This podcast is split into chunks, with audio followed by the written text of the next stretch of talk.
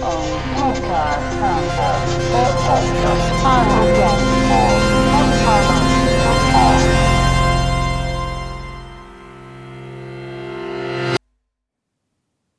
again, I'm Sophia Bauer and in this episode I will feature the other artist I currently work with, Raphael Kariuki. Raphael, aka DJ Ruff, is a Kenyan artist, producer, DJ. He is always pushing boundaries in the conservative Nairobi club culture with his DJ sets and mixes. Together, we founded Sound of Nairobi in 2019, an online open access archive of field recordings of the city. He recently established The Mist, an experimental music club night in Nairobi. Ruff's tracks and mixes always take me on a long sonic journey, to the extent that I sometimes wake up and ask myself where I am and how I got there. His rhythms are unpredictable and pleasing at the same time. Also, Raphael will be introduced with a recording of him breathing, a topic I am currently working on. Apart from that, we used a field recording Ruff made around his home on 13th of August 2022, which is made in the context of the current Sound of Nairobi project with the title Sound Pressure Levels, documenting the presidential elections in Kenya. After that, a mix for the 40th anniversary of the 1982 coup in Nairobi. It is based on an old KBC radio recording of the coup announcement here, Raphael collaborates with Down River Road, a literal journal from Nairobi. Then, Gold Bones, a work in progress with Nyakabi Kariuki and Kamwangi and Jewel. Trio, a track from the City Synthesis album, which we did together. And finally, a track with the title Stigma.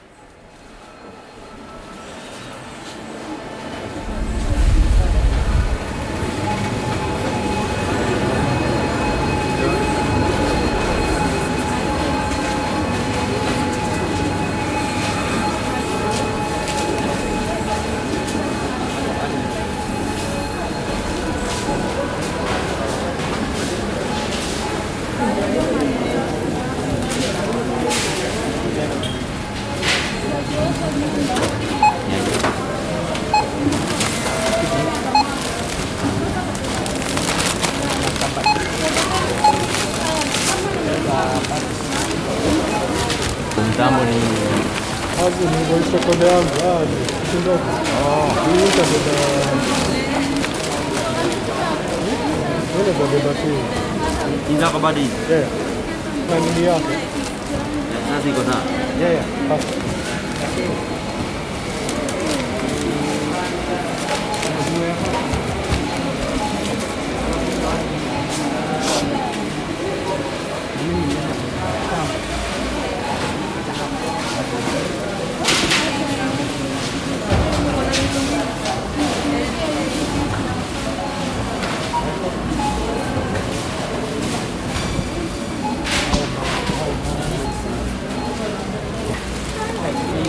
Apa yang?